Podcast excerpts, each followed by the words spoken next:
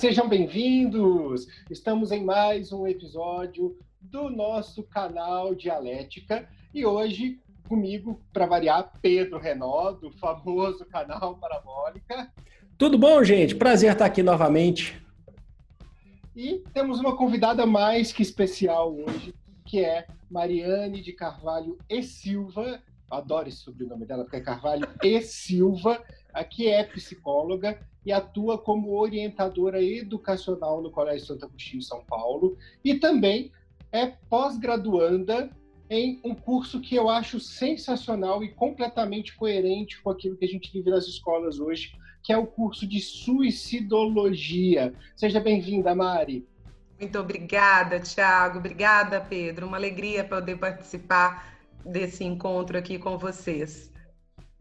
Nosso tema hoje, já que a Mari é a nossa convidada, é falar sobre a importância de um profissional de psicologia no ambiente escolar. A gente sabe que muitas escolas têm trazido os profissionais de psicologia para o seu escopo de, de, colaboradores, de funcionários.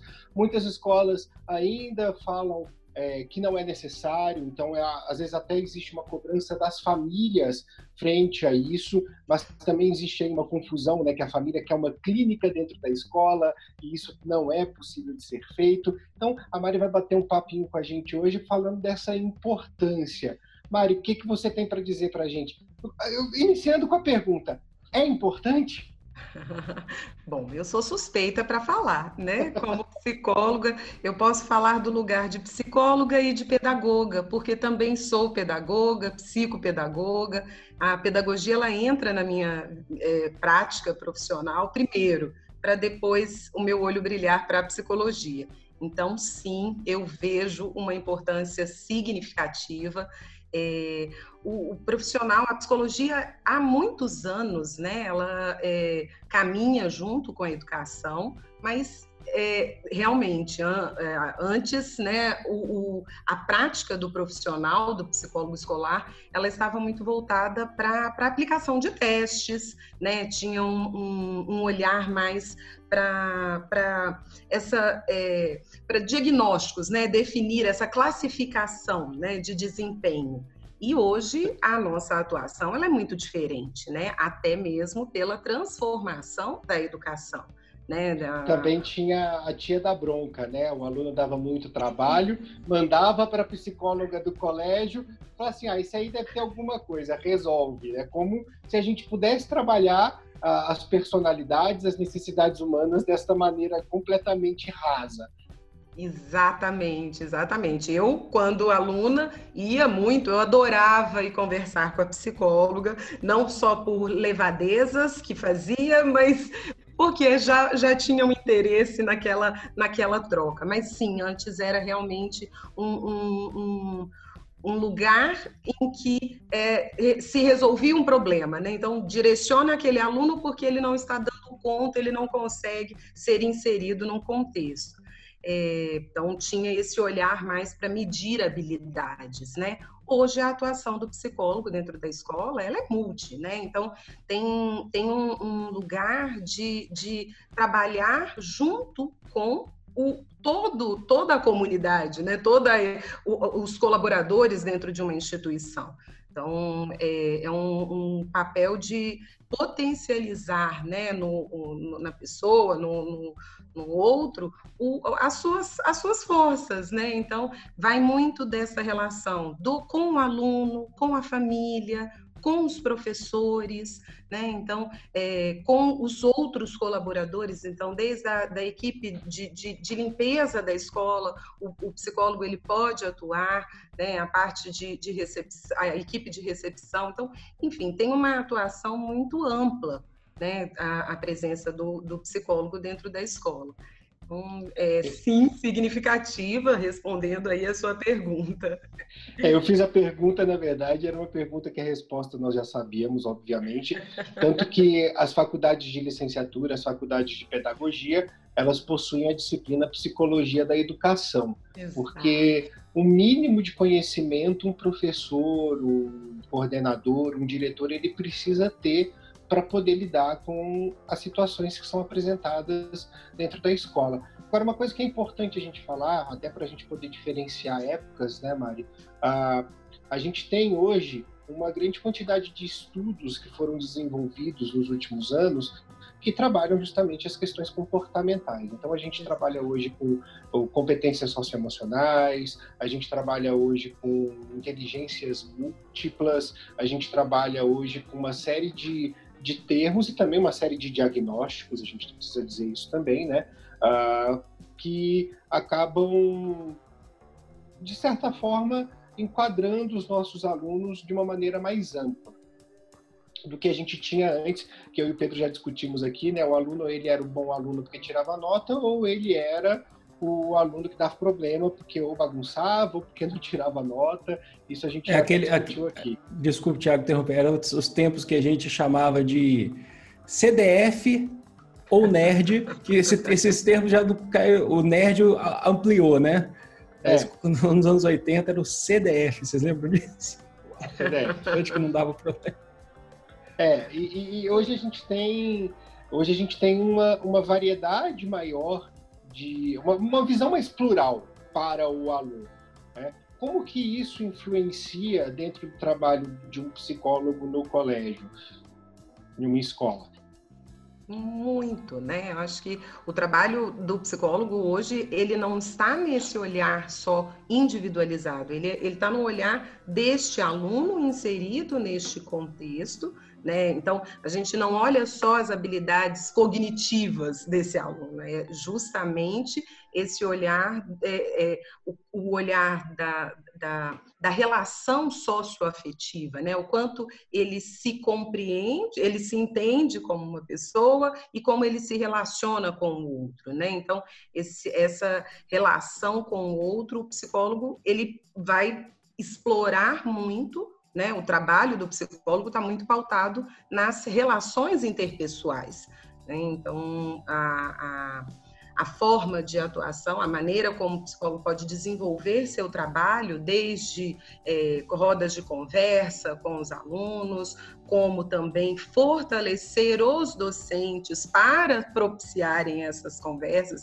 Então, o psicólogo hoje ele não precisa estar lá na linha de frente, ele pode é, trabalhar é, fortalecendo a equipe de professores para atuar, para, para, para, para também exercerem essas intervenções, né? É, como a gente falava há pouco, né? Esse olhar era muito de, de entender, de classificar, né? O comportamento. Hoje não, hoje a gente tem um, um, um propósito de, de instigar no aluno essa busca de sentido, né? O porquê? Por que, que eu estou inserido nesse contexto? Por que estudar? O aluno se questiona muito, né? Então, a, a, essa busca de sentido hoje da educação é, que, que, favorece muito ao trabalho, à atuação do psicólogo, né? Que ele vai ali ajudar o, o, aluno e todos os profissionais inseridos no contexto a buscarem um sentido, né? Agora, sendo, vamos ser sinceros, não irrita muita gente no momento que as pessoas buscam um psicólogo mesmo em ambiente escolar, procurando respostas prontas e voltam com a retórica? Sim. Muito, muito. A gente fala muito do, dos termos, né? Psicologizando, né? Você está o tempo todo. não me vem com, com esse discurso de psicólogo. Quem nunca falou isso? Né? Eu mesmo já falei.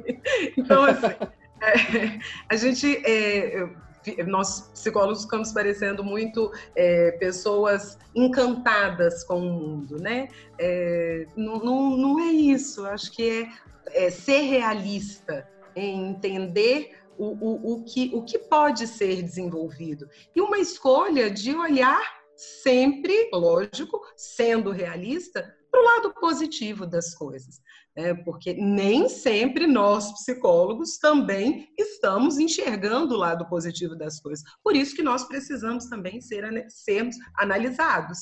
Né? Então, ter uma boa, um, um bom profissional que nos apoia, né? até para justamente apurar a escuta, o olhar para o outro. Né? Então, esses termos, sim, é, é você devolver sempre para o outro né?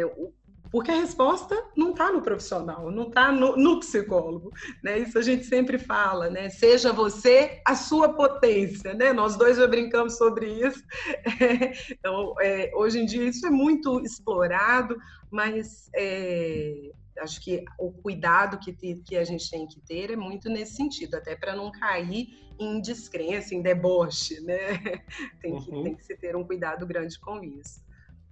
Posso fazer uma pergunta que é também um outro levantamento, assim? Outro não, né?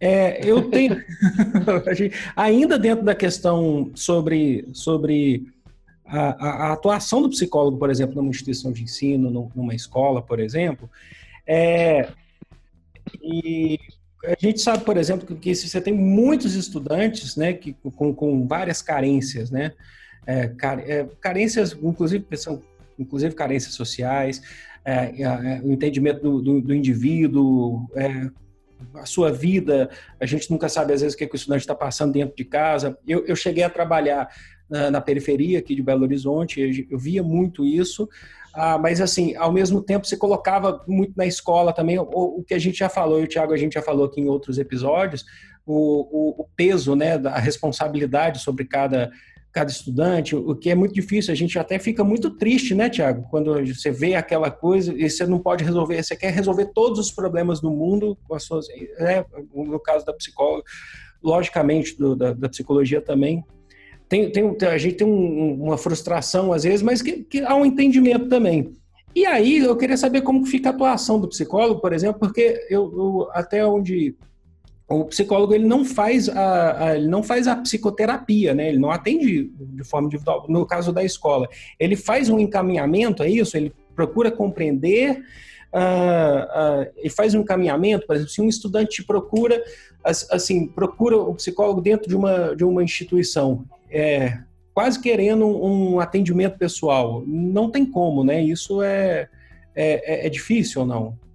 Sim é, é muito, muito difícil a gente separar essa escuta terapêutica. Né? Então, dentro da escola, a, o, o, primeiro acolhimento, ele, ele existe. Às vezes você tem um, dois, três encontros é, com, com um aluno, com uma família, né? A gente está aqui falando de todos os envolvidos, né? Então, os professores, toda a equipe dentro de um, de um ambiente escolar é, neste primeiro momento, a sua escuta ela, ela é terapêutica, né? Então você está ali é, é, disponível para o outro. E muitas vezes o que a pessoa precisa é só deste primeiro momento, né? Nem sempre toda conversa resulta em um encaminhamento.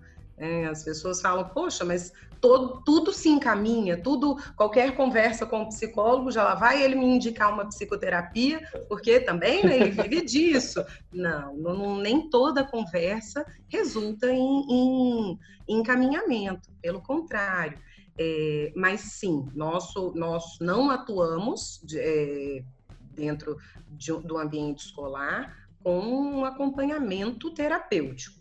A gente, quando vê a necessidade, aí solicita né, a presença, né, os, os responsáveis pelo aluno, é, ou, ou, ou, às vezes esse, essa sugestão, esse encaminhamento é feito até para os próprios familiares ou um colaborador, é, mas sim é feito em encaminhamento. É, é pensando mesmo numa conduta ética, né? Porque nós não podemos, eu respondo a um código de ética e, e nós temos que, que, ter todo esse cuidado.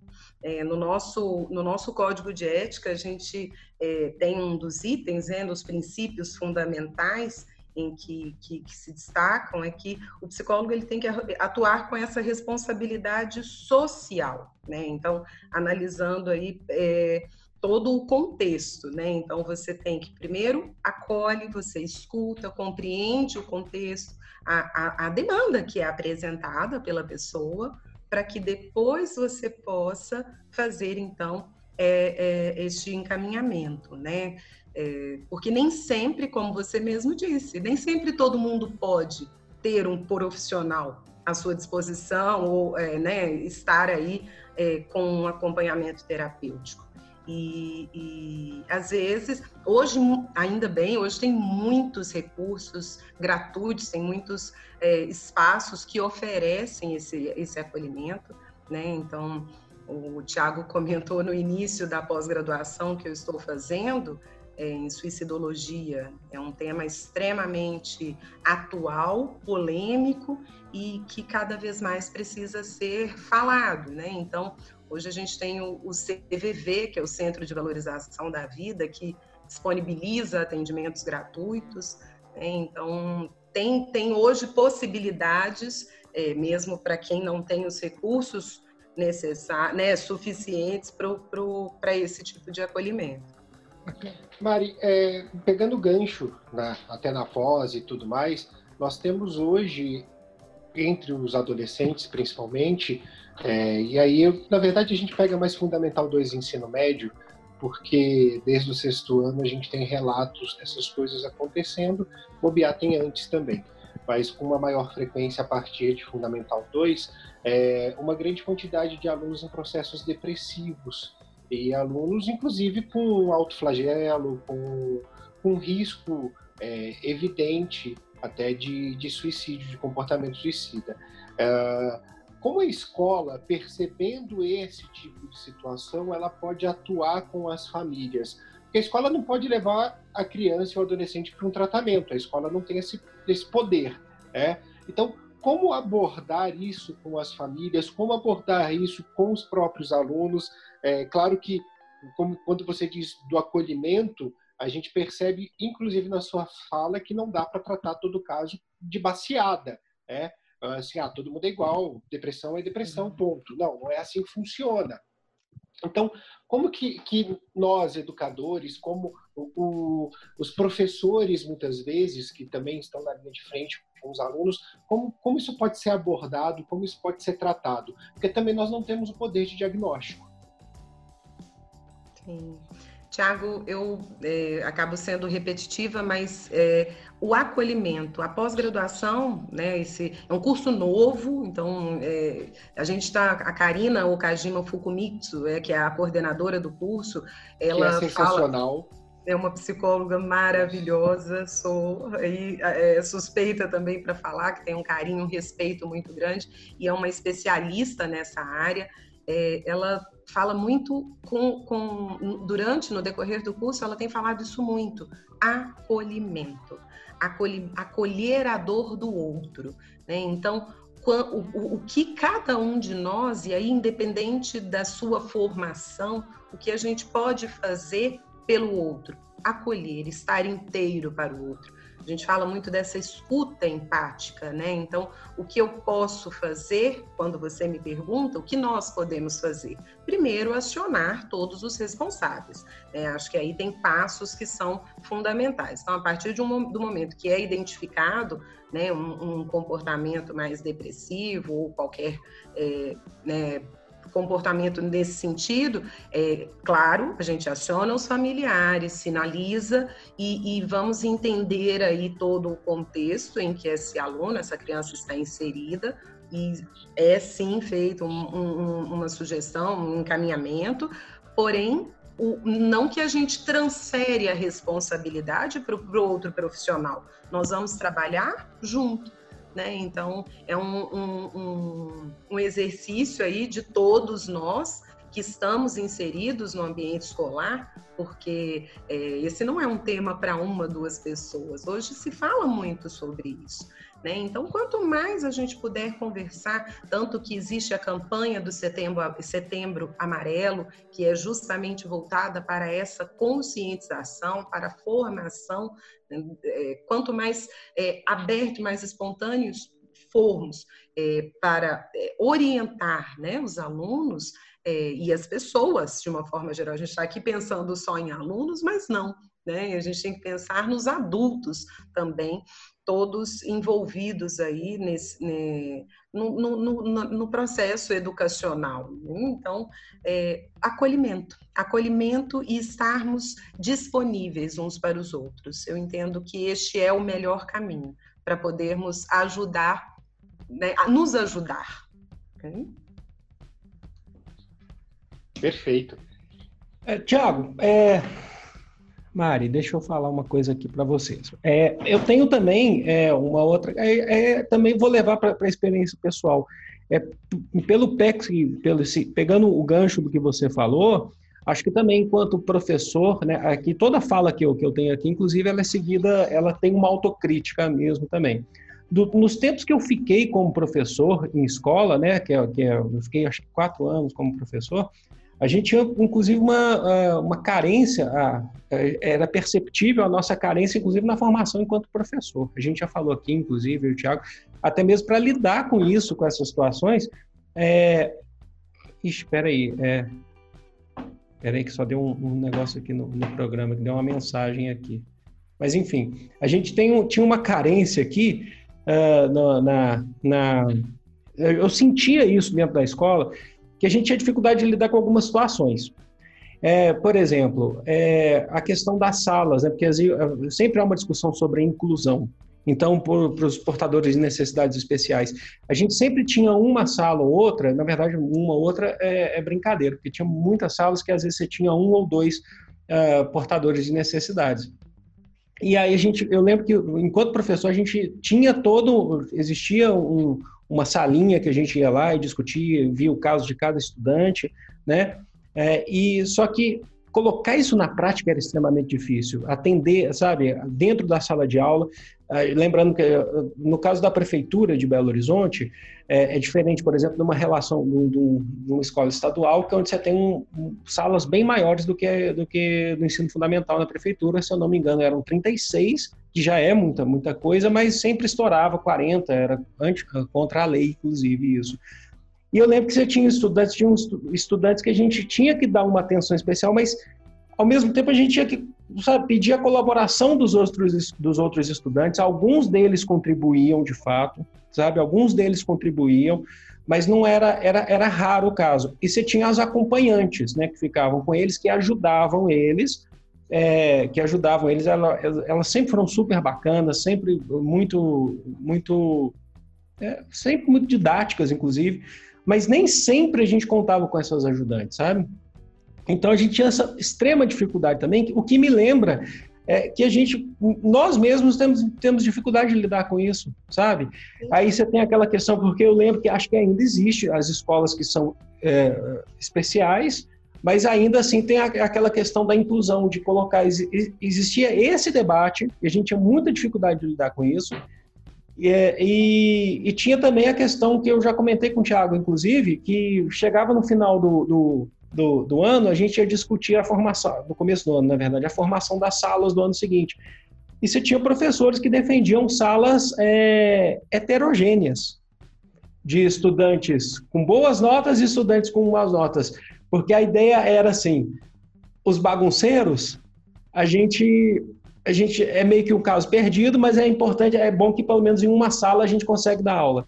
Sabe, a gente existia um, um, um discurso de fugir, sabe, que desse desafio, sabe? E, e, isso é muito triste, né? Não, eu, só, eu tô, não, não é uma pergunta, eu só estou inclusive dando um relato, mas vocês podem falar o que, que vocês acham disso, inclusive porque era, era um negócio que, que demonstra, inclusive, a nossa fraqueza, sabe? É uma autocrítica que, que eu tenho que fazer.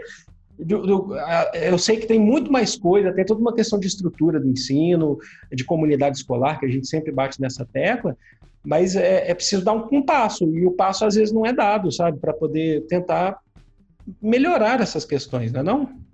Com certeza. Você está falando, parece que é algo distante de uma experiência que você teve, mas isso é muito atual, né, Pedro?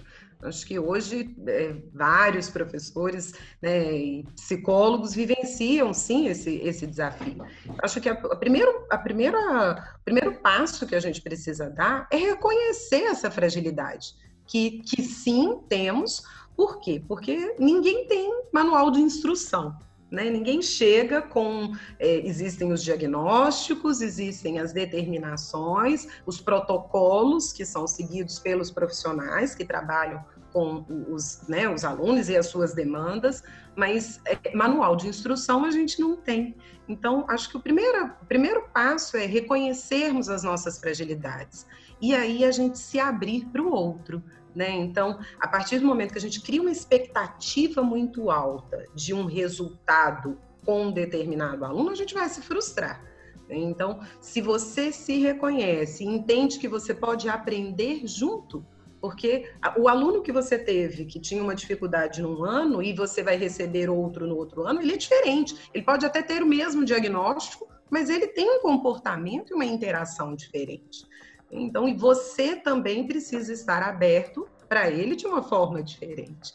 Né? Então, acho que a, a primeiro, o primeiro passo, e, e, e, eu, a cada ano que, que é inserida aí no, no, no, meio educacional, já estou há 20 anos, a, mais, um pouco mais de 20 anos, é, a cada ano é, eu, eu sinto uma segurança maior para falar isso. A partir do momento em que eu diminuo, e quando eu falo diminuir a expectativa, eu não estou duvidando da capacidade do outro. Pelo contrário, eu estou baixando a minha bola de me achar com um conhecimento é, é, superior que eu tenho que desenvolver aquela habilidade do outro. Não, eu posso aprender, o outro pode me dizer até onde eu posso ir.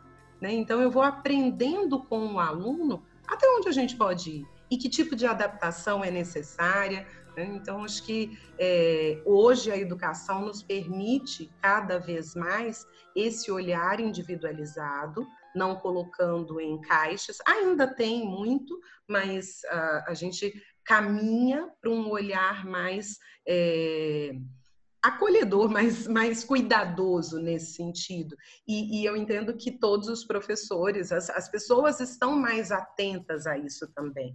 Né? E, e, a sensação é tão gostosa quando a gente desenvolve uma, né, uma ajuda o aluno a se desenvolver. É, né? Acho que a sensação de, de, de, o retorno que a gente recebe do próprio aluno, da família, ela é tão gostosa, não é? Acho que o nosso propósito, o propósito do nosso, do nosso trabalho é esse, né? é possibilitar é, que o outro se perceba capaz de se desenvolver, né? Então, é, não sei, também estou aqui não, não trazendo verdades absolutas, estou é, Mas... só colocando um nós não trabalhamos com verdades absolutas. Aqui é sempre um bate-papo com, com ideias, com experiências pessoais. Essa, essa é a grande é, é a grande premissa do canal.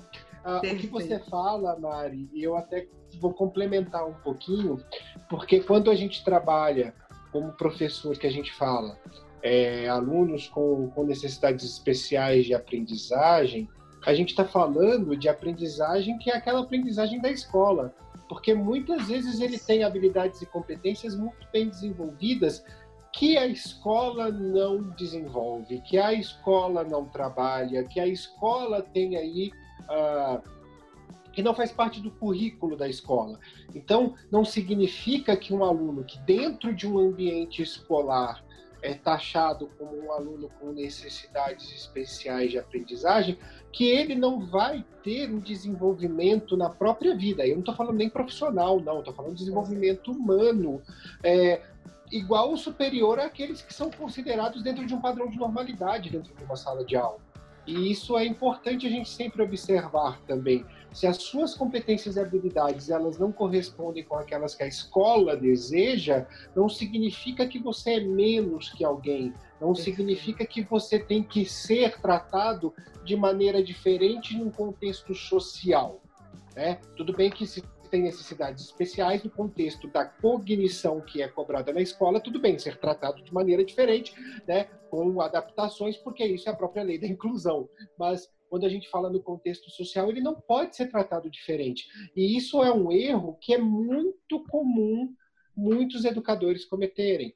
É, eu já citei isso aqui com o Pedro, que eu já trabalhei em instituições, já vi professores, amigos meus que trabalham em outras instituições, já vi algumas vezes na minha na minha vivência, as pessoas falarem, dá nota e deixa, porque se a gente faz alguma coisa com esse aí, é inclusão, a gente se ferra.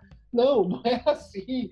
Eu não estou falando de um objeto na sala de aula. Eu não estou falando de, sabe, de, no, de algo inanimado. Eu estou falando de um ser humano. Eu tenho que buscar esse ser humano mínimo de conexão até para que a gente se desenvolva junto. Né? A, a ideia freiriana da, de que a gente não pode ter a educação bancária e a gente tem que entender que existem educadores, aprendizes e aprendizes educadores, né? uh, não sei se são bem esses termos, mas a, a, gente precisa romper com essa educação bancária que apenas eu sou o dono do conhecimento e se aquela, se aquele recipiente ele é pequeno, eu esqueço porque eu só quero os grandes recipientes. Não, não é assim que funciona. E aí entra essa necessidade que você traz em toda a sua fala e é muito, muito, muito real. Como você mesmo diz, é uma necessidade legítima. Ah, uma, que é a necessidade do acolhimento. Se eu não olho para o meu aluno, se eu não olho para aquele estudante, independente se ele está enquadrado dentro de um padrão de normalidade ou de uma necessidade especial, quem sou eu para falar que esse estudante realmente tem alguma dificuldade? Porque eu não, me, eu não, não escolhi conhecê-lo. E aí isso é algo muito complicado. A gente volta, perfeito, Tia, é isso mesmo. É, é a gente volta na, na ideia do sentido, né? Porque o sentido para mim ele é diferente do seu sentido, diferente do sentido do Pedro, né? E diferente do sentido de cada aluno, o sentido que cada aluno vai construir. Né? Então, a gente tem que considerar sempre o meio que a gente está inserido, as experiências que a gente carrega. Né? Então, esse sentido, e aí eu estou falando de um sentido mais amplo, né, que acaba se tornando o nosso sentido de vida, então, é, voltando um pouquinho lá na, na, nas experiências, nas vivências que eu tenho tido aí com, a, com, com o estudo da pós, é, a gente esbarra muito na depressão, no, no, no entristecimento e na falta de sentido para a vida. E por quê? Outro dia conversávamos né, com o psicólogo Fernando e falávamos sobre a, a capacidade de lidar com frustração como que eu lido com as frustrações? Né? Que, e, e, isso vem muito num acúmulo de, de, de, é, de, frustrações, é claro, mas um acúmulo de, de situações mal elaboradas, mal resolvidas internamente.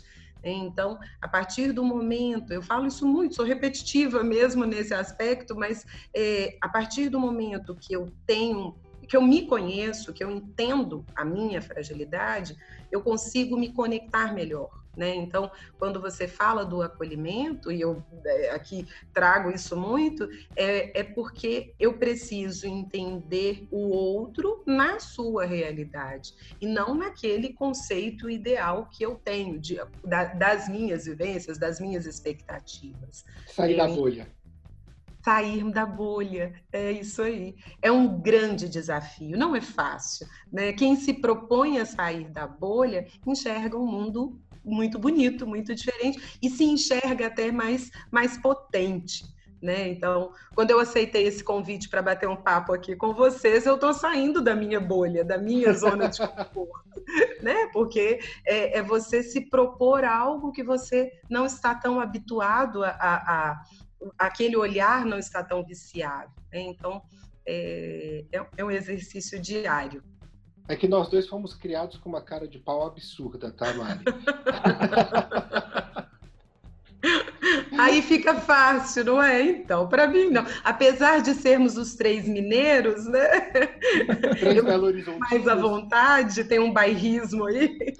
Mas... Ah, perfeito. Ah, alguma consideração, Pedro? Acho que a consideração já foi feita durante esse, esse período todo, a importância uh, da gente sempre atuar juntos dentro da educação. Então, acho que, acho que é isso que é, é, é, o recado, é o maior recado que a gente pode ter, não é não? É, o coletivo tem força, né? Exatamente, é isso mesmo. Não, não, não é caminhar sozinho, é sempre um olhar multi né? É, ter um foco em, vários, em, em, várias áreas, em vários setores da, da, da nossa vida. Isso é, nos propicia cada vez mais ações preventivas, né? Então, é, é isso. Bem, esse é um papo delicioso, a gente está é, encaminhando para o nosso encerramento, mas antes de agradecer a Mari, nós temos as nossas dicas do episódio, né? as nossas indicações. Então, como nós somos educados, né, Pedro? Mamãe ensinou a gente a ser cara de pau, mas também ensinou a gente a ser educado. Eu vou aqui perguntar a Mari qual é a sua indicação de hoje, qual indicação que você traz para a gente, Mari? Muito bem. Bom, é, eu tenho é, lido bastante, assim, nesse período agora de quarentena ainda mais, mas é um, um livro que eu indico chama Calma. Calma. Acho muito propício aqui para o nosso encontro, né, de falar sobre a atuação do, do psicólogo. Acho que a gente entra no ambiente escolar muito com essa função. Vamos, calma, olha, diminui. E esse livro, o nome do livro é Calma. É, faz parte da coleção da The School of Life. A The School of Life é uma, um, uma empresa, uma escola idealizada pelo, por um fran... é inglês, ele é filósofo, ele chama Alain de Botton.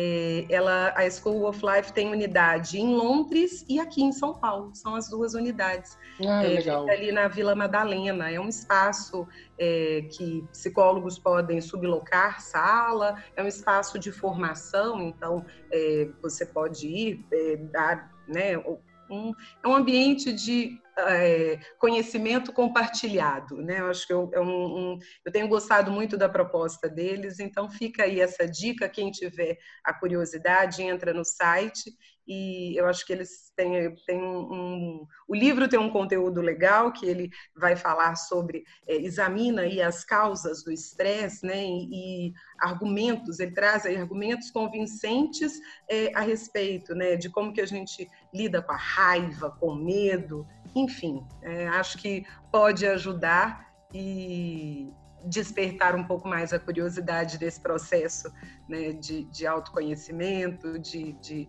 busca é, de se fortalecer né, no mundo, de estarem melhor com, uns com os outros. Maravilha. Pedro, sua dica de hoje? Bom, eu, eu mudei a dica no meio do, do episódio. por conta do Olha. tema que a gente está trabalhando e por conta do contexto também. Essa, a dica que eu, que eu ia dar hoje, eu vou dar no próximo episódio, que eu acho que ela tem muito mais a ver, tá? Se, se concretizar o tema que a gente for fazer. Eu tenho trabalhado lá no, no, no meu canal de, de, de, História, Sociologia e Filosofia Parabólica, eu tenho trabalhado com estudo de obras, não só falando com uma aula mais didática sobre os autores, mas estudo de obras. E eu tenho feito desde a semana passada, um, dividi em dois vídeos um estudo uma grande obra que é do Foucault, Vigiar e Punir. Eu acho que tem muito a ver, pega muito com o que a gente está falando aqui também. Na semana passada eu falei sobre a questão do suplício e da, da, da punição e o vídeo que vai sair amanhã, inclusive, fica a minha dica do canal, inclusive. amanhã a gente vai falar sobre disciplina e prisão. E aí ele fala do sistema panótico, né, do, de, de o quanto que a gente está sendo vigiado o tempo todo, e, e, faz muitas referências à educação, faz muitas referências à escola, a escola enquanto uma instituição também que, que, que de certa forma aprisiona os nossos corpos. Então a dica, eu não tenho ele aqui fisicamente, eu tenho só na loja da, da Amazon, né? E, e fica a dica minha, Foucault, Vigiar e Punir. Maravilha. A minha dica, ela vem bem breve, eu não vou fazer explicações porque eu e o Pedro estamos é, idealizando um episódio nosso exclusivamente por, desta obra. Então, assistam O Poço da Netflix. Por favor, é essencial assistam, até para que a gente possa discutir e, como você sabe, a gente quer sempre a sua opinião. Bem, a gente vai terminando o nosso episódio de hoje, lembrando sempre que você pode nos seguir nas redes sociais, que você pode também mandar um e-mail para a gente para comentar, para poder pedir temas, sugerir convidados no canal dialética.gmail.com. Mari, muito, muito obrigado por essa participação por ter aceitado o nosso convite. Bater papo com você é uma coisa sempre muito prazerosa e enriquecedora. É, eu agradeço muito, muito a sua participação hoje aqui conosco. Eu que agradeço, Pedro, muito obrigada. Acho que estou mais tranquila agora.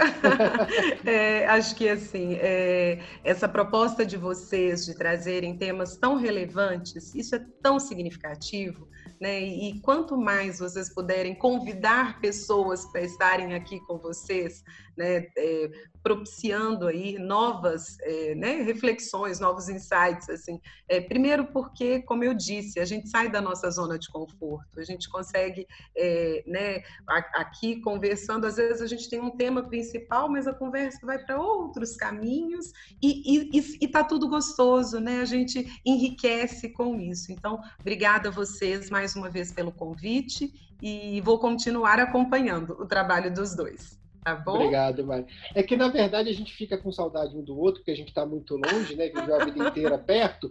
Aí a gente montou o canal como desculpa para se ver. que delícia. Pedro, por favor, despeça-se. Eu fico muito grato, obrigado, viu, Mari? Foi, foi um grande prazer. Você trabalha com o Thiago, já conhece o Thiago, mas eu, a gente está tendo esse prazer, eu estou tendo esse prazer de te conhecer agora. Fico muito grato mesmo. Acho que esse foi um episódio cheio de conteúdo. Acho que foi aí o melhor episódio até agora aí do, do, do novo, porém promissor uh, canal Dialética, né? E, e, é isso, Tiago. Obrigado também. Foi um grande prazer estar aqui. Bem, é isso. Estamos ficando por aqui. Até o nosso próximo episódio. Você pode então, por favor, se inscrever no canal, ativar as notificações e também se quiser ouvir a gente no Spotify, no Apple Podcasts, Google Podcasts, estamos em todos os agregadores de podcasts, só escolher o seu preferido. Um grande beijo e até a próxima. Tchau, tchau.